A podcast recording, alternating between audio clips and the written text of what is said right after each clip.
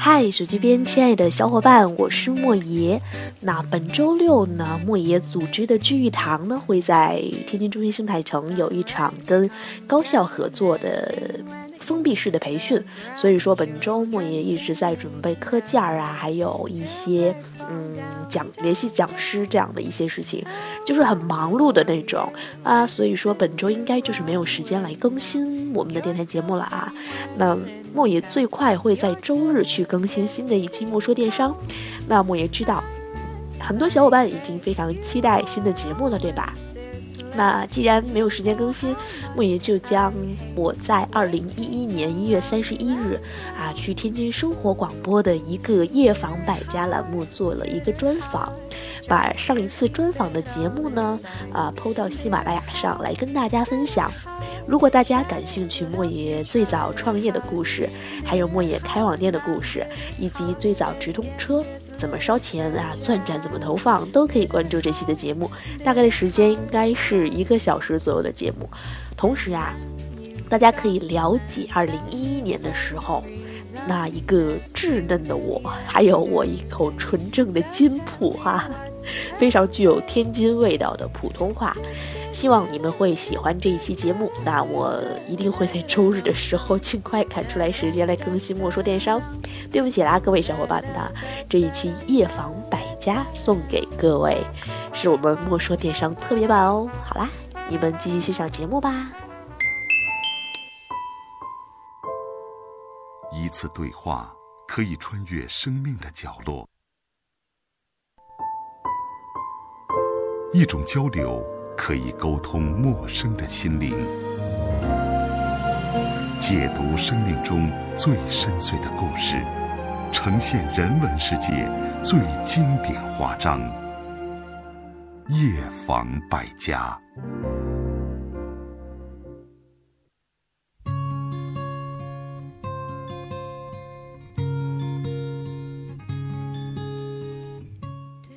收音机前，亲爱的朋友们，欢迎来到今晚的夜访百家，我是蓝山。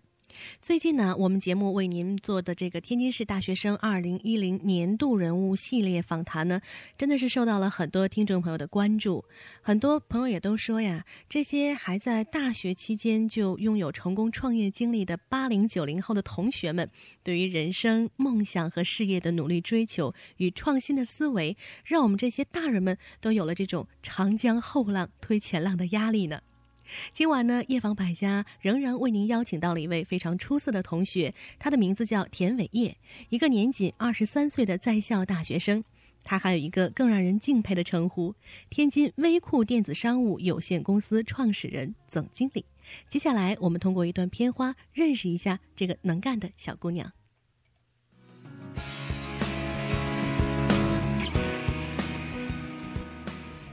田伟业。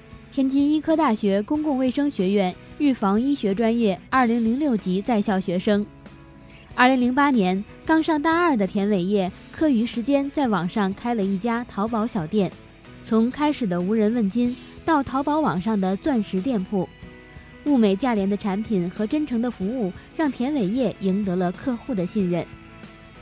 为了帮助更多困难同学减轻家庭负担，二零一零年。田伟业带领同学创办了天津微库电子商务有限公司，开始由电子商务领域策划和桌面产品开发方面转型，成功从网商转变成网企。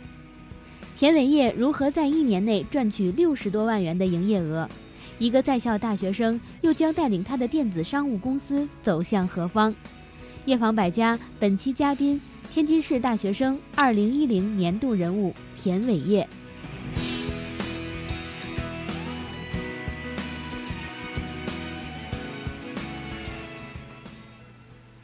好的，这一刻让我们一起有请今晚做客夜访百家的嘉宾田伟业同学，欢迎你，田伟业。嗯，各位夜访百家的听众朋友们，大家好。嗯，非常非常干练的一个小女生哈。其实干练和小女生这两个词儿应该不是太搭，但是呢，呃，你给人的感觉就是又那种又有那种青春的朝气，然后呢又真的是非常的干练，说话的时候也是非常干脆利落的那种哈。嗯。呃，田伟业现在还是在校的大学生，呃，如果呢，按照这个商场上的称呼，我们应该叫你田总经理。呃，大家平时都会怎么称呼你呢？或者你喜欢大家怎么称呼你？嗯，其实我觉得叫名字还是比较亲切一些。嗯嗯嗯。那你的这些朋友啊，包括你的一些同事，他们平时怎么叫你？他们在打趣的时候会叫田总哦，生活中就会叫你名字是吗？嗯，田伟业的公司很多都是呃家庭困难的同学在这边工作是吧？嗯，那么既是同学又是员工和这种上下级的关系哈，你们之间的角色和感觉会不会在单位的时候会有变化呢？其实我觉得一个呃企业无论大与小都有存所谓存在的企业文化。嗯，其实我在创业的初期，我的初衷就是需就是说帮助一些需要帮助的人。所以我觉得在我的公司来讲，呃，亲情和人情是我的一种企业文化。因此在就是说角色转换上不会有一些更多的一些障碍，还是很能嗯用平常的心来处理这些关系的。嗯。就是跟大家在一起会非常的融洽，嗯，然后也非常的亲切哈。对，嗯，那你会不会在员工面前有不高兴、发火、拍桌子的时候？嗯，因为我确实在工作中是非常就追求完美的一个人。如果这个工作一旦他们很多一些细节做不好，我确实会发脾气。哇，那你怎么体现亲情？怎么体体现这种温情的感觉呢？但是就是工作归工作，生活归生活嘛，这是两。两两条路啊，嗯，就是呃，该发火发火，但是我对事儿不对人。对，这件事儿一旦解决了，马上就会，嗯，不会对关系有任何影响。对，嗯，大家都知道你这种脾气是吧？都知道。其实我觉得这样当老板挺好的，呃，在工作当中呢，对员工要求严格一点，对于他自己也是一件好事嘛。毕竟只有这个企业好了，大家才能都好。嗯嗯。啊，企业好才是真的好。其实很有意思的是，田伟月，嗯，是医科大学公共卫生学院预防医学专业的学生。哦，刚刚还上节目之前，我还问你，那你干的这个事儿跟你所学的专业真的一点儿都搭不上边儿哈？哦，因为你现在做的方向是电子商务，嗯，这两个确实离得很远很远。当初是怎么涉足到这个领域的呢？因为我从小学的时候特别喜欢计算机。然后我在高中的时候也经常参加一些计算机的比赛，但是就是说电子商务它属于一个新兴的领域，就是说我一直对这种新兴的领域有一种这个追求的欲望吧。然后计算机这块儿也确实有一定的就是说一些特长吧，相当于，所以做电子商务也属于一种轻车熟路。嗯，至于大学专业，我觉得这个大学，嗯，学习知识是一方面，更多的是培养一个人的就整体的一些自身素质，以及一些人就是说接受事物的一些人生观和价值观。嗯嗯，是，它其实并不是说单纯的去教给你某些知识，而是教给你去学习的一种更多的还是一种学习能力以及人生观。是。田伟业最早的创业呢，是在二零零八年的时候。对，零八年二月。嗯，当时创业的目的其实就是为了减轻一下家里的负担，是吗？也不完全是。其实我觉得我是一个比较独立的人，我觉得经济独立才能谈到人格独立。嗯，说实话，你家里的条件应该不是。呃，应该是就是说需要你去减轻负担的那种吧。嗯嗯嗯。啊，那你为什么会有这样的想法呢？就是说，还是说经济上独立才能谈到人格独立嘛？因为我从上大学之后，我觉得我长大成人了，我需要跟家里去谈独立，所以才想先从经济上来独立。嗯，就是一方面哈是为了减轻家里负担，但是更多的还是希望自己能够真正长大，是吧？对。那你跟你家里说出这个想法的时候，你爸爸妈妈是怎么回应的呢？刚开始的时候不是非常同意，他们会觉得怕耽误学业呀，这个。但是后来他们会抱着一种让孩子锻炼锻炼的心态，嗯，然后想让我去接触一下社会，去长一些社会经验，嗯，所以后来就不不这么反对了。嗯，爸爸妈妈从开始不太同意，到后来，呃，就是不太反对哈。嗯，对。现在应该非常支持你了，因为确实干出成绩来了哈。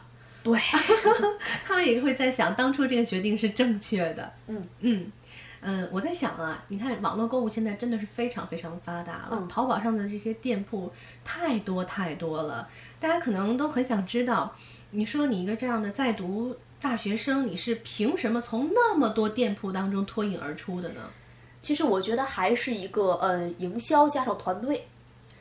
呃，因为我会经常去关注一些电子商务方面的一些呃最新的消息啊，还有一些新闻，然后会去研究一些大卖家是如何成长的，利用他们的先进经验，然后转化成自己的一些就是说创那个经营的一些方法，然后另外周围有合适的团队来一起合作，嗯，就是所谓的用人不疑嘛，嗯，要相信周围的团队的能力。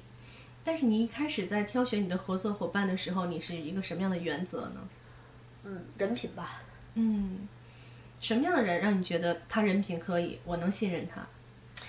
反正一开始其实也是感觉，但是时间能说明一切。嗯，确实是这样的。嗯嗯，但是我在想啊，你说现在淘宝上店铺真的是太多了。嗯，我不知道别人啊，反正我在网上购物的时候，我还真的是挺关注这个信誉度的哈。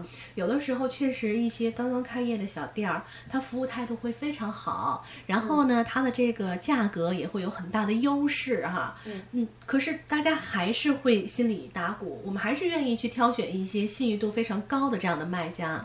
那么一开始的时候，你的店铺是不是也经历过无人问津的这样一个过程？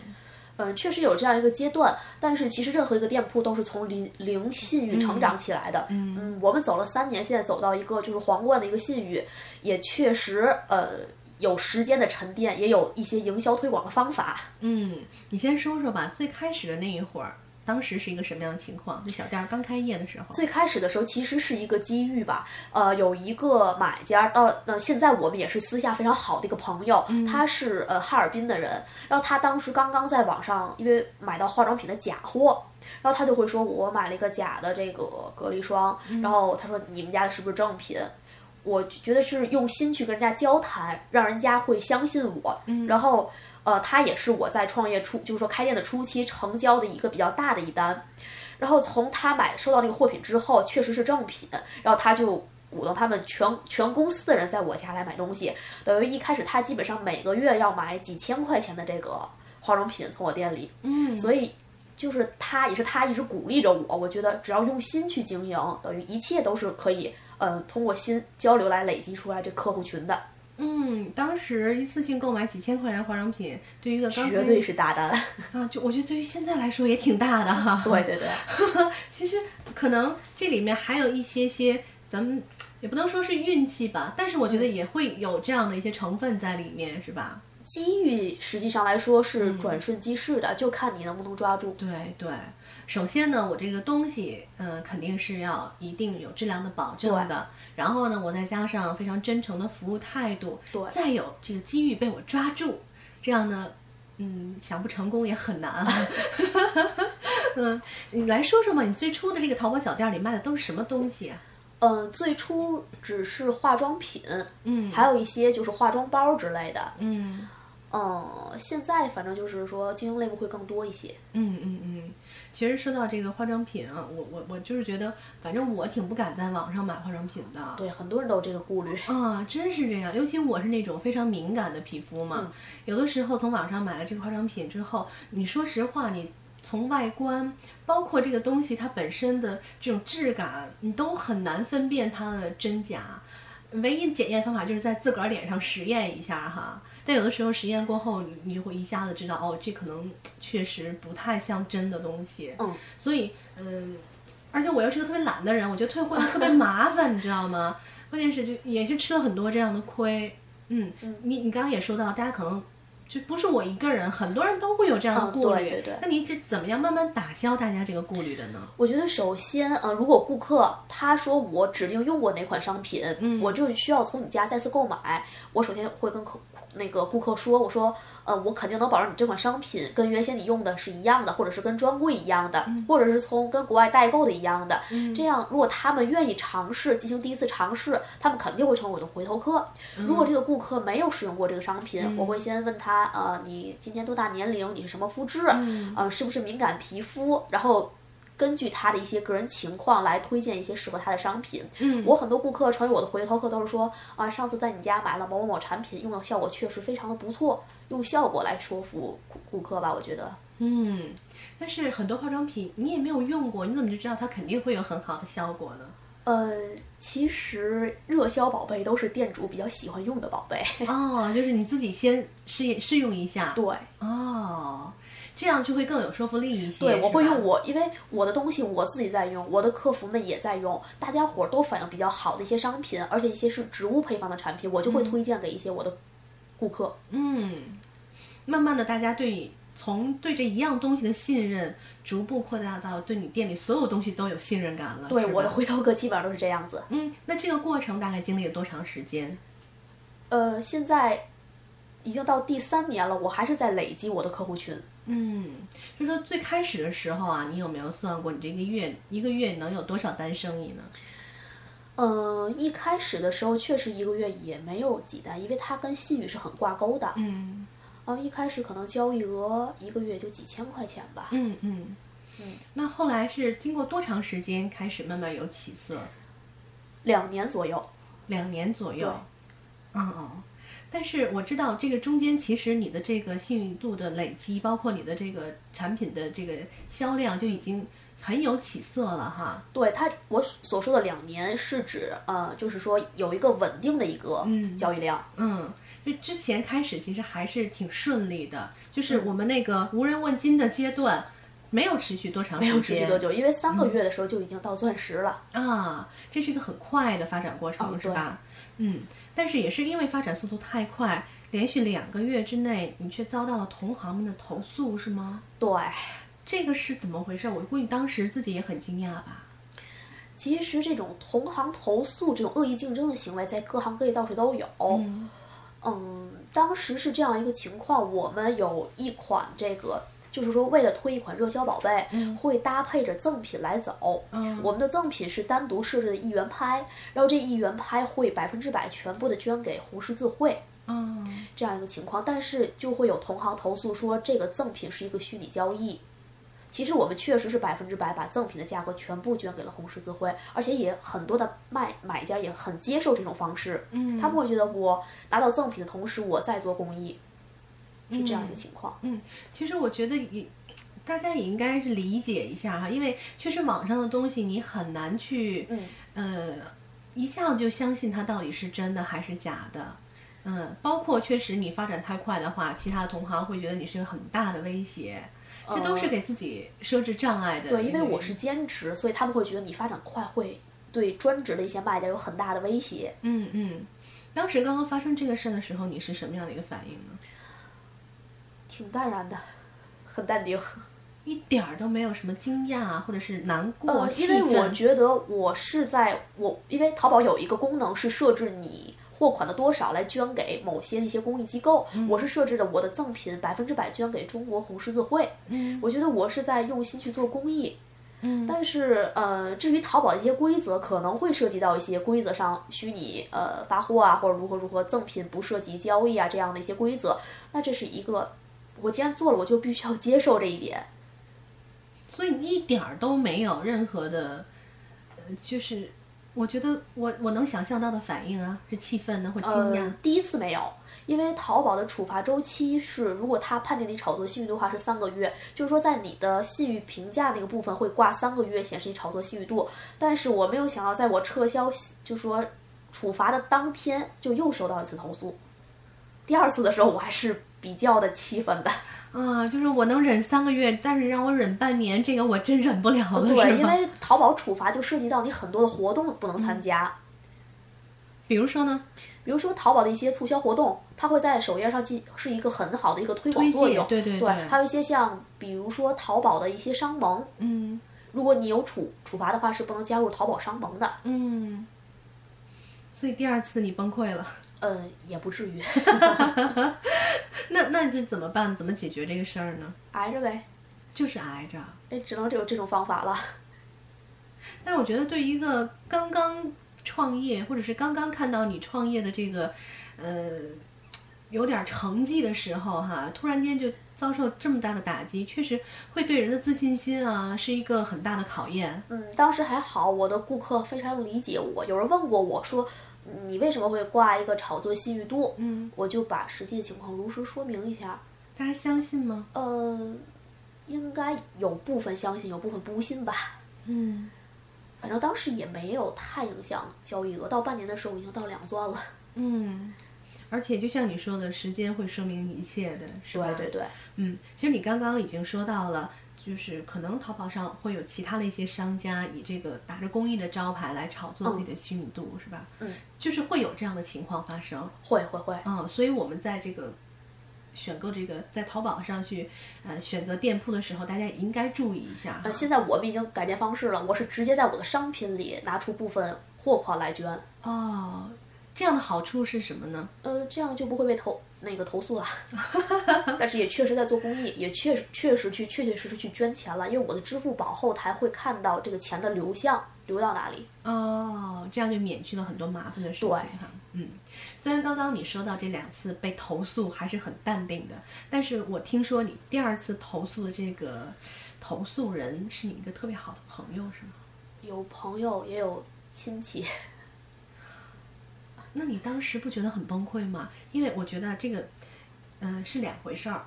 哦就是投诉不投诉的这个事儿是，呃，我生意上的事儿。嗯。但是如果扯到这个朋友或者是亲人身上，那就是另外一码事儿了。我觉得你能承受那件事儿的话，你对这件事儿的承受力，就是承受度，可能也不会是那么大吧？也还好，真的假的？你不用，你不用这样故作坚强哈。真真的也还好，也还好。就是呃，还是那句话，时间可以说明一切。呃，因为当时我受投诉的时候，是我的一个很好的朋友，还有我的一个呃亲亲戚吧来投诉我。有另外一个朋友也确实因为这件事儿误会了我，但是后来也确实是因为时间来证明我是一个什么样的一个人，也说明了一切吧。我觉得很多事情是这样，这个事儿过去了，我们可以说时间可以证明一切。但是当你身处于这个事件当中的时候，可能有的人就不会，比如像我，我也会知道清者自清，可是我还是会着急，因为我不希望被别人误会。嗯，其实这两天我 QQ 签名上写的是，看透的时候假装没看透。哈，你这么小年纪会说这种话，就是整个社会都是存在这种同行业的恶意竞争，所以遇上事儿还是淡定一些。因为当时这这件呃、后后面那个投诉对我没有造成任何的影响，最后我们上传了所有的一些进货凭证啊，一些相关的资料，呃，淘宝是撤销投诉的，嗯，嗯没有对我造成什么影响。所以当时也不觉得很折磨或者很煎熬吗？看清一个人也值了。哎呦我的天哪，你这个性格太不跟你年纪太不相符了。你是从小就这样吗？也不是，我刚上大学那阵儿也是一个很傻很天真的人。那你觉得是什么事情或者什么原因让你发生这么大的改变？也是社会中的一些历练吧。嗯就是有时候经经的事儿多了，这些事儿就看得很淡了。嗯，可是你刚创业那会儿，你并没经过很多事儿啊。嗯，但是我在做淘宝之前，其实已经半只脚踏入社会了。哦，怎么说呢？因为我在做淘宝之前，已经有一些这个经商的小经验了。是吗？对，哦，那个时候可能会做一些规模更小一些的这样的小生意什么的哈。哎，确实有的时候真的是这样。我觉得生活是最好的学校，最好的老师，生活会教给你很多东西。嗯嗯，让让你在遇到事情的时候还能够保持那种内心的清醒和冷静哈。我觉得这是非常可贵的一种品质，确实是这样。嗯。其实说回来啊，对咱们的这个生意这两次投诉确实也没有太大的影响，嗯因为一年的时间，田伟业的营业额已经达到了六十万元这样一个成绩。天哪，这个太厉害了！嗯，其实电子商务是一个比较新兴的一个领域吧。嗯嗯，其实六十万在淘宝上并不算一个很很很牛的一个交易额。但是你别忘，你刚创业呀。但是我创业那个阶段属于一个淘宝飞速发展的一个阶段，嗯，是，也是赶上好时代了吧？所以你当时并没有对自己这个营业额、销售额就是感觉特别满意或者特别惊讶。当然也会很很满意啦。嗯，但是觉得嗯还有上升的空间是吧？对，因为它在发展，但是其实哎现在也也也也也也比好不了多少。但是当时你会觉得特别开心吗？当然啦，嗯，然后你是怎么样去表达一下你的开心？你有没有跟大家去庆祝庆祝？当然有啊，请同学吃饭，然后发日志。嗯，就用这样的方式就可以表达了。对呀、嗯，然后你有没有好好想想啊？呃，我为什么会得到这个六十万？我明年呃怎么样才能得到比六十万更多？嗯，这个当然肯定有想过，因为我觉得呃，一个人想要成功吧，必须要有一个明确的一个人生规划。你今年呃继承事实到一个这样的一个程度，然后你明年需要规划到一个什么样的程度，包括你的一个五年的规划，一个十年的规划，然后再细化到每一年，肯定会有明确的规划的。嗯，你从来做事情都是这样有板有眼的吗？呃，其实我生活中也是很大条的，嗯，但是对于自己的工作，对于事，业，工作中肯定是这个样子，嗯，因为细节决定成败。嗯，嗯，你看你这样讲啊，我们都觉得好像你开个淘宝店赚赚钱也不是一件很难的事儿，但是这个背后是不是也有特别特别的让你觉得疲惫，或者说真的真的是撑不下去的时候呢？肯定有，讲讲吧，我觉得你好像太女强人的形象了，你讲讲这些脆弱的一面，没事儿的。当时刚开始做淘宝的那会儿吧，呃，每天就是上午上课，然后中午我们是下十一点左右，下午上两点，在这个期间的这段时间，我要跑到那个就是别人家去拿货，嗯，然后当时你一般都怎么去呢？公交，要坐多长时间？呃，四十分钟到一个小时吧，所以我每天中午是非常赶的这个时间，然后就导直线导致我没有时间去吃饭。然后下午如果我要是说在两点之前回到学校，因为当时快递是大概四五点钟来，差不多就是我下课的时间，我就必须要回到宿舍先包一部分货出来，哦，然后下课就要直线儿奔回宿舍把剩下的货包完。又没时间吃饭。对我基本上处于每天晚上到七八点钟只能吃上一顿饭，然后当时晚上卖东西差不多要到一两点钟，然后早起来上八点上课，就是呃一两点点钟卖完东西，然后再整理整理第二天要发的货呀，这样子基本上就两点来钟睡吧，每天四五个小时。这种每天只睡只睡四五个小时的情况持续了多长时间？在我没有团队之前都是这样一个情况。大概多长时间？哎呦，这个得有小半年吧，每天都是这样吗？嗯，基本上是。就从来没有说哪一天我能给自己睡个好觉。后来等到大三的时候，课业稍微少一点的时候，下午有的时候课会比较空闲，嗯，这样会，呃，觉上的不太能补得上，但是会吃的稍微好一些。天哪，我觉得这个太累了。关键是化妆品很重，对因为那阵儿坐公交确实很辛苦。我有时候，你比如说一天卖一千多块钱的化妆品，那瓶瓶罐罐的，基本上很沉很沉。你那么瘦，你就自个儿那么搬是吗？对，哎呦我的天哪！你原来一直都那么瘦吗？还是说自打你开了网店之后，因为不能吃饭更瘦了？呃，也也还好，一直都是这样。但是你还挺有力气的哈。没有，那阵儿有力气，现在也就不行了。那阵儿有力气，是因为心里有这个要追求的明确的目标和方向。冲动，创业的冲动。现在有时想想是挺不可思议的事儿，是吧？对。嗯，就是我有时回忆，我上大学的时候，我会骑着车子去我们学校，我们学校在西青区啊，啊，我会骑着车子去。我觉得现在想想，我觉得那会儿跟超人一样。对对对对对。但是你心里目的性很强的时候，人的这种疲惫感哈会变得不那么敏感。嗯嗯，那个时候在你最累最累的时候，有没有一刻怀疑过自己呢？没有，因为当时是我每个月会给自己定一个收入的目标，嗯然后我当我月初在那儿畅想的时候，我父母会有很大的这个怀疑。当我月底达到这个目标的时候，我跟他们说我会畅想下一个目标，他们还是持续怀疑，大概怀疑了有一年左右吧。我每次都能达到继承的目标，他们就不怀疑了。嗯，你刚刚说啊，其实咱们这个有一个话题一直没有说完哈、嗯就是这个营销的手段。嗯，就像你自己给自己定的这些目标，你怎么样就确定你一定能达到呢？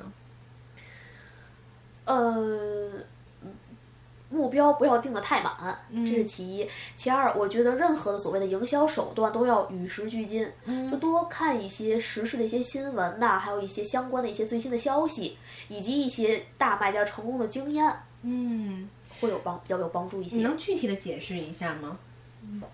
呃，说淘宝吗？嗯。好比说淘宝现在上有有现在有很多的这种营销方式、营销推广的方法，嗯，包括像什么直通车呀、钻石展位呀这些所谓的烧钱的方法。可能每个人都在做直通车，但是直通车有的人可能会花一百块钱带来三千块钱的交易额，有的人可能就会花一百块钱只带来一百块钱的交易额。哦，它后面的就是一些数据的分析的后台是肯定需要你去用心去钻研的。嗯，啊，这些还是需要一些就是关注一些及时的一些消息。嗯，好，嗯，对这个营销有很大的研究了，然后呢，店里的生意又这么好哈，关键是你要还得不能。这个放下学习啊，嗯，对吧？你自己那个时候精力能达得到吗？也还好，因为我本身是双学位，是医学法学。他们说我选了全世界最难的两科。我觉得也是，考试前会比较累。会累到什么程度？嗯，用医大这边的话说，医科大学的学生考试前通宵，基本上是是。肯定常事儿，嗯，我们那通通宵四五个晚上呢常有，嗯，一到考试的时候，能熬得住吗？咖啡顶呗。哎呀天哪，不要这样，任何时候都不要以透支健康，呃，这个作为去完成什么事情的这样的代价哈。嗯嗯，但是现在看看，好像对你还没有什么太大的影响哈。也还好。嗯，不过我觉得咱们今天既然说到这儿，你以后就应该注意一下啊，什么都是很重要的，但是健康才是最重要的，是吧？尤其我们学医的。对呀，学医的呢。好，亲爱的朋友们，这一时刻呢，我们先来进一小段广告，等待广告过后呢，我们会继续和田伟业同学聊聊他的创业故事。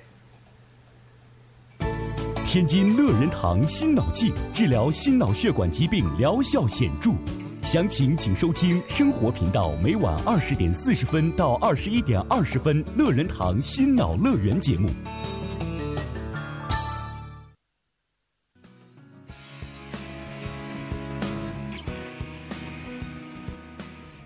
田伟业，天津医科大学公共卫生学院预防医学专业二零零六级在校学生。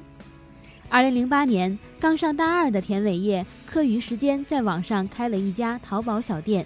从开始的无人问津，到淘宝网上的钻石店铺，物美价廉的产品和真诚的服务，让田伟业赢得了客户的信任。为了帮助更多困难同学减轻家庭负担，二零一零年，田伟业带领同学创办了天津微库电子商务有限公司。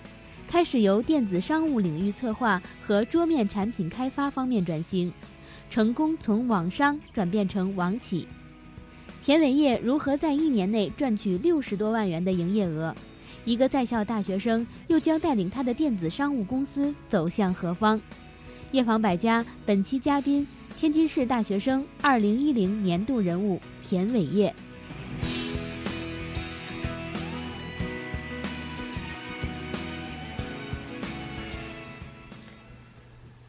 好的，欢迎再次回到为您直播的夜访百家节目当中，我是蓝山。我们继续和田伟业同学聊聊他的创业故事哈。刚刚我们说了，要想兼顾学习和创业，其实是一件挺难的事儿。嗯嗯，有的时候确实是需要把自己逼到某种程度上哈。嗯嗯，但是呢，在二零零九年的十二月份，田伟业的淘宝分店又开张了。对，啊我觉得你真的是够能挤兑自己的哈。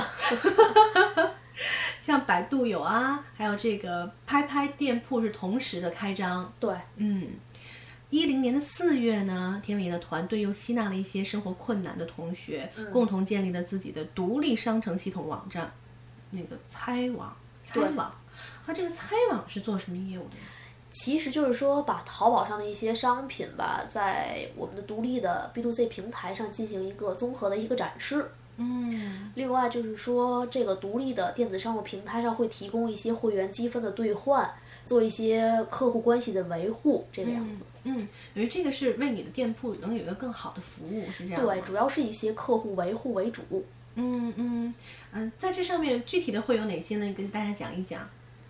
呃，具体比如说我的那个淘宝店铺是有呃发放会员卡的，这个会员卡在淘宝的后台会看到他们的会员积分，然后我们定期会有积分的赠品的回馈，包括我们跟其他的一些店如果做合作的话，会有一些呃淘宝的现金红包，还有一些优惠券儿可以在这上面兑换使用。嗯嗯。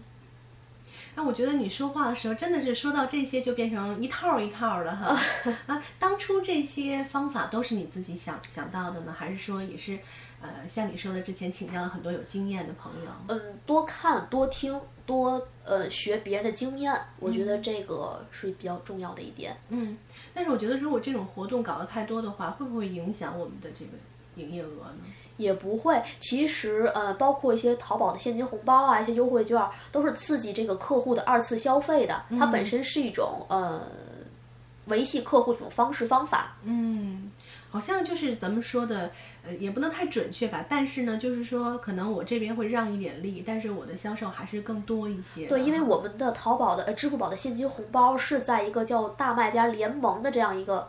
呃，地方发放的，就是说，在我店铺购买商品的这个买家可以获得，就是说能能够在其他这个皇冠级别的店铺十家店铺共同来兑换这个红包，可以兑换十次，等于就是说别的这些。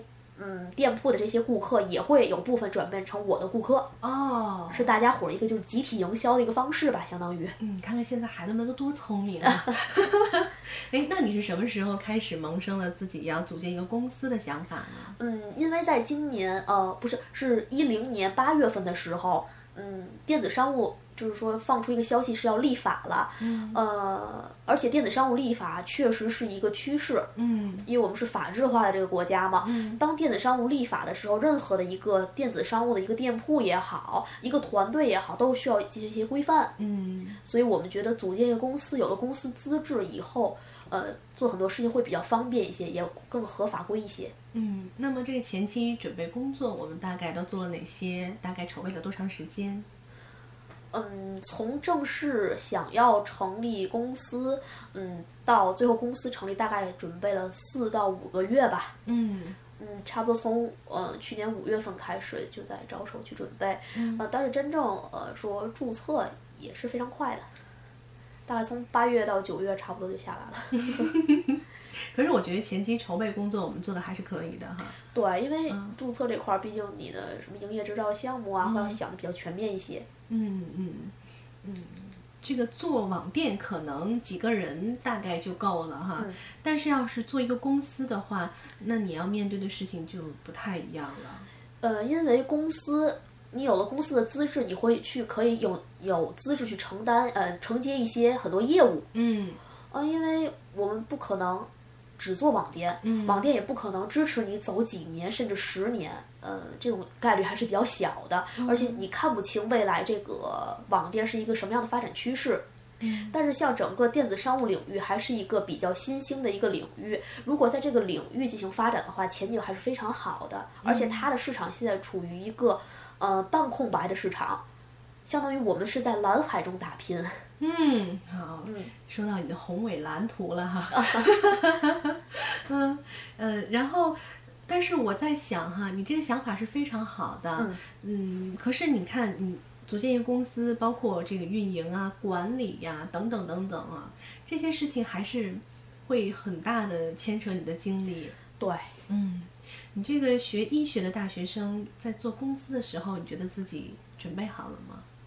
嗯，其实呃，还是那句话，呃，资源整合这四个字，我觉得一直是呃，我坚持一个原则。嗯，如果有周围有合适的人、合适的团队、合适的资源，我们就要把它合理的分配和利用。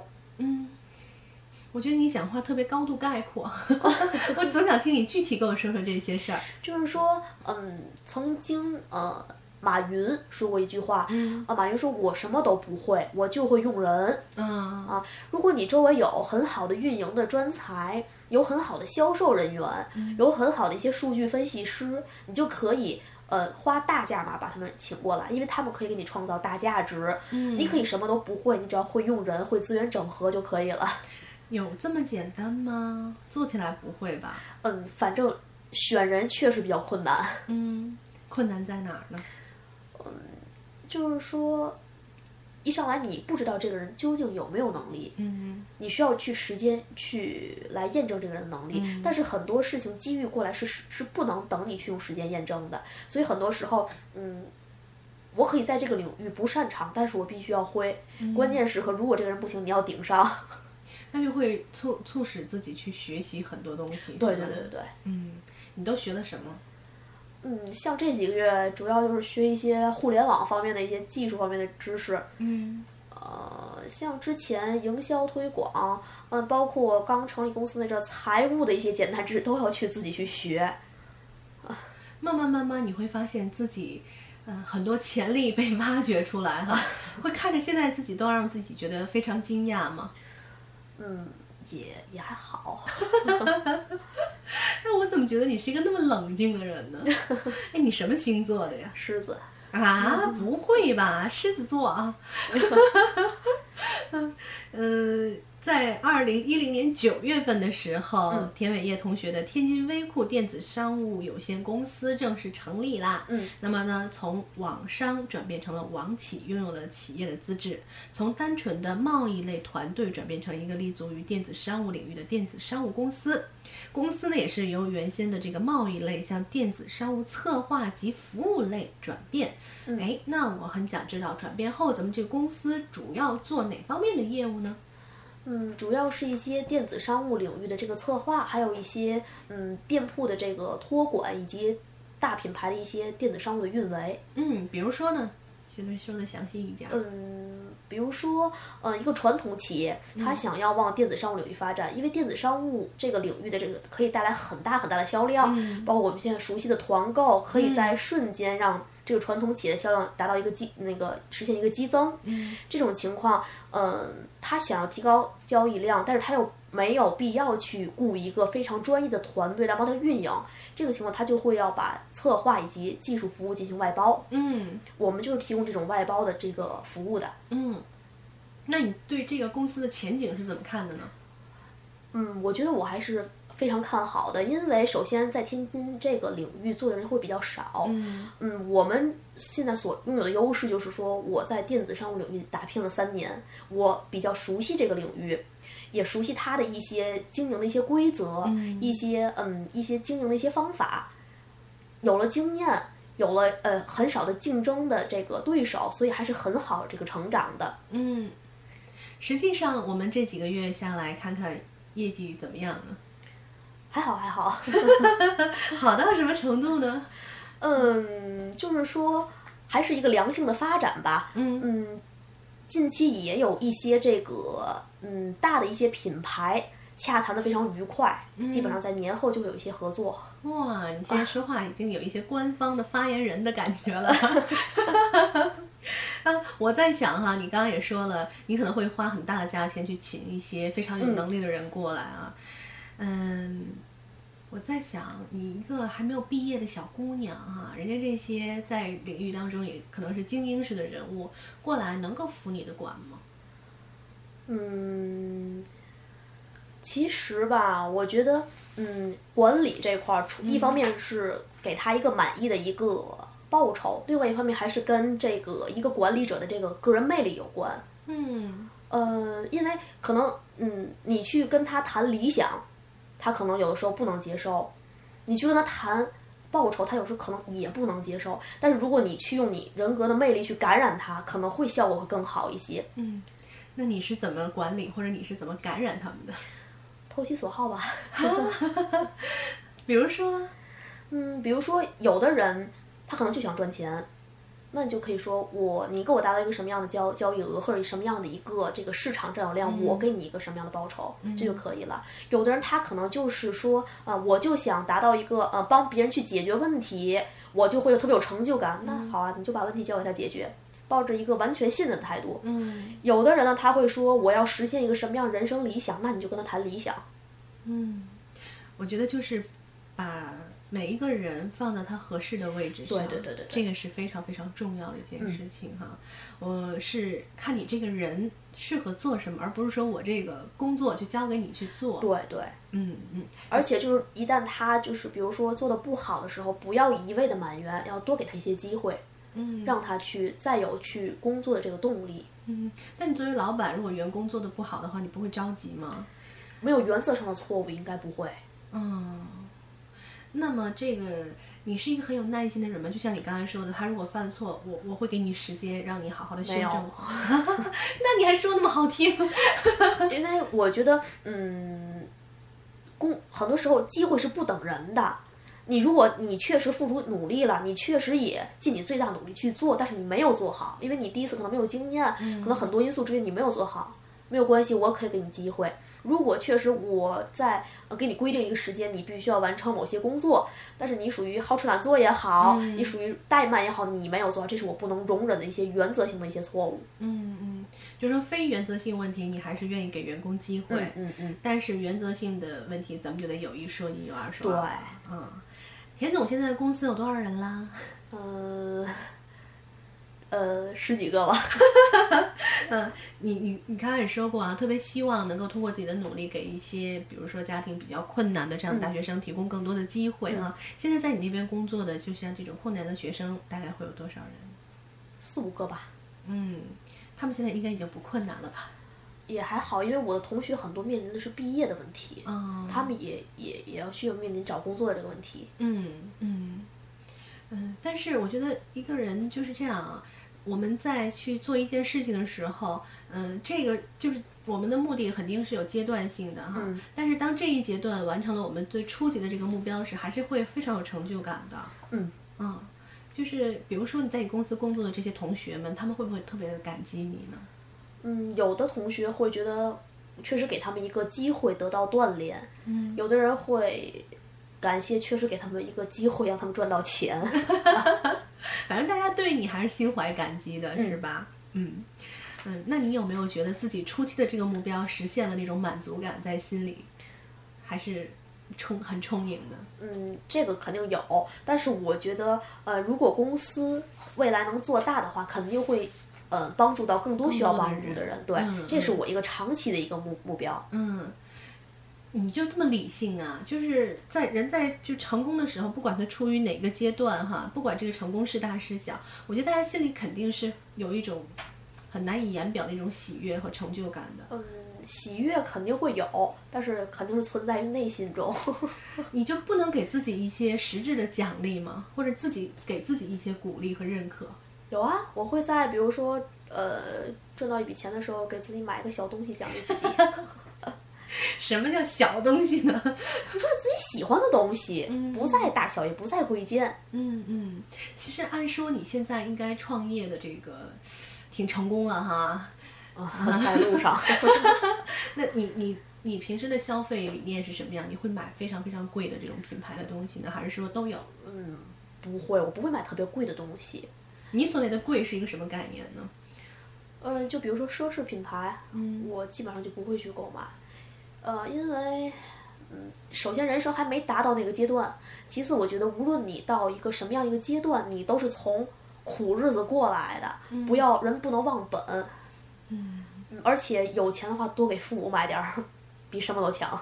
嗯，那你会给父母买一些所谓的大牌啊什么？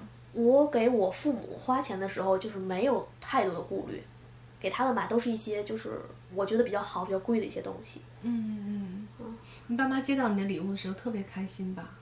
嗯，那那肯定的，嗯，你一般都会在什么情况下送给他们礼物呢？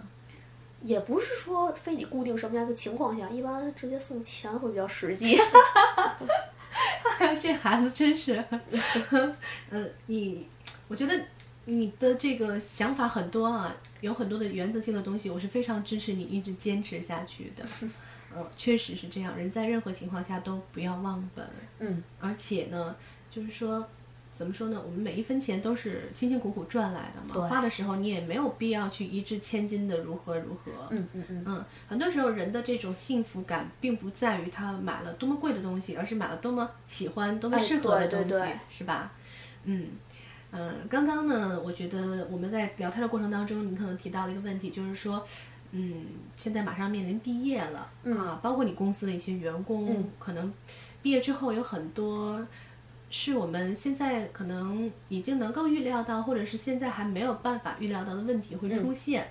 嗯嗯，现在咱们的团队是面对这个问题，那么你对于这个问题是怎么样的一种看法，或者是你目前有没有一种解决的方案，或者是怎么样？首先，我觉得吧，当时在帮助人的这个帮助人的时候，这个初衷就是希望他们能过得更好。嗯如果现在呢，他们有一个好的出路，我是绝对不会阻拦的。嗯而且很多我的同学经经常有一些是外地的同学，他会面临到一个回家的这个问题。就是说，如果他有好的出路，可以在专业领域内有一个很好的发展，我是绝对不会说呃，非得要留在我这儿。如果说他在找工作时存在一些困难啊，一些嗯实际一些问题，我还是很愿意再继续帮助他们的。嗯呃，至于我的团队，呃，我的核心人员，呃，还有一些就是说，嗯，非常有价值的一些人员，基本上都不不是局限于我的同学。嗯嗯，因此就是说，核心人员不会走，团队就没有什么大的影响。嗯嗯。那么，嗯，你自己对于毕业之后的公司的一些打算是怎么样的呢？嗯，明年就是说做好几个这个大品牌的这个呃异化的这个电子商务的这个运维，嗯呃，然后另一方面，我们希望开发出一款自己的产品，就是说在这个软件自己的品牌吗？不是自己的品牌，是一个就是说软件的一个产品。哦呃，因为一个嗯公司必须要它自己的核心价值，它才能一直生存下去。嗯应该是这种两条腿走路的这样一个这个呃趋势吧。嗯。那么你刚刚也说到了，你们的人生可能会很有计划性，关于事业这一方面哈，其他的可能另说。女孩都会这样啊。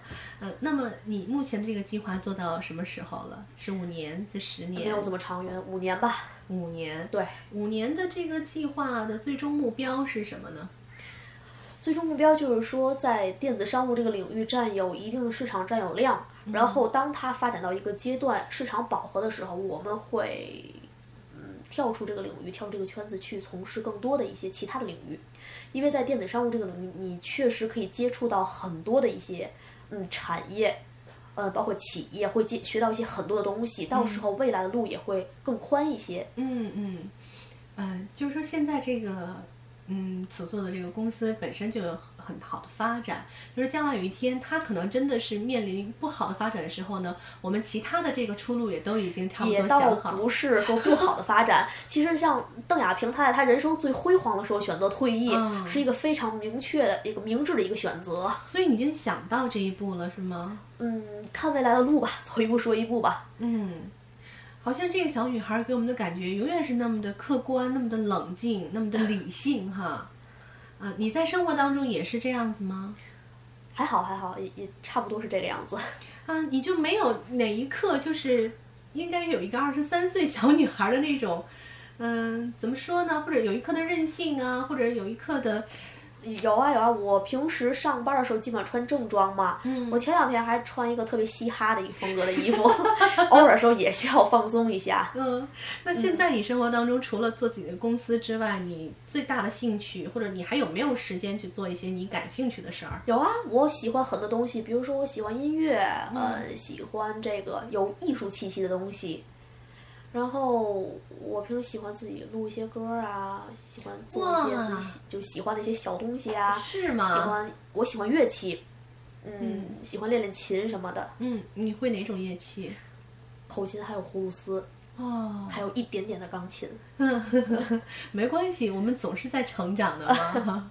嗯，呃，这个在事业上是在生活当中，嗯、包括各个方面的兴趣爱好，也是在慢慢成长和积累的过程哈。还喜欢什么？兴趣挺广泛的吧？嗯，你现在的时间表都是一个怎么安排的呢？年前可能会忙一些哈。我基本上呃，白早上起床之后就上班了，然后几点起床啊？七点吧，每天七点起床吗？啊，差不多吧。能做到吗？嗯，差不多吧。我们是上九点钟，嗯然后是下六点钟，然后基本上一天的大部分时间就被占满了。嗯然后晚上会经常有一些嗯应酬啊，或者是出就是说出去谈一些事儿啊，基本上就要到很晚的时间。嗯，那基本上生活就是这样安排的。那你很晚回家，你几点钟能起得来吗？还好，我每天睡眠也不是很多，你就不觉得这样的生活很疲惫吗？或者说，也不会，因为你每天都有你去追求的东西，去你去奋斗的目标，也是一种乐趣。嗯，就从来没有一刻觉得我累了，我想停下来休息一下。呃，肯定会有。当尤其在你遇到挫折，嗯，这个或者是遇到一些什么难以处理的事儿的时候，肯定会觉得非常的累。嗯，那你怎么办呢？自己调节呗。嗯，你觉得现在能够支撑你的强大的精神动力是什么？父母啊，你现在做的一切就是为了让他们有更好的生活，是吗？嗯，对，这是一个大方向。我肯定要是要保证我的父母未来会得到一个更好的生活。那关于你自己呢？嗯，自己就实现自己人生理想吧。要最大限度的实现自我价值，是吧？对，最大限度榨取我自己的剩余价值。你 对你来说，在生活当中最享受的事儿是什么？最享受的事儿是睡觉。除了这个之外呢？没了。我在我不工作的时候，我可以睡一圈儿，十二个小时是吗？对。哎呀，真可怜！你看这孩子累的哈。嗯，其他的呢？你你爱就是购物啊，或者旅游啊之类的。购物我我喜欢，我经常网购。嗯。旅游就没有这么多时间去去旅游了。嗯嗯。那我还喜欢跟朋友聊天儿。是吗？对，有时间我就会约朋友出来聊一聊啊。嗯嗯，聊过之后会很有收获吗？其实有的时候倾诉是一种减压的方式，更多的时候还是我在说，他们在听。那你是喜欢说话，不是喜欢聊天儿？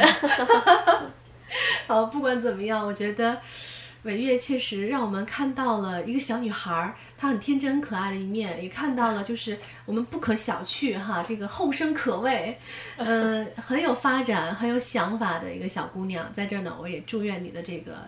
公司祝愿你的团队哈，在新的一年或者在未来更远的未来的不知道几年，能有很好很好的发展，好吗？谢谢谢谢谢谢伟业，哎，提前祝你新年好啊！谢谢谢谢，好的，谢谢伟业，谢谢。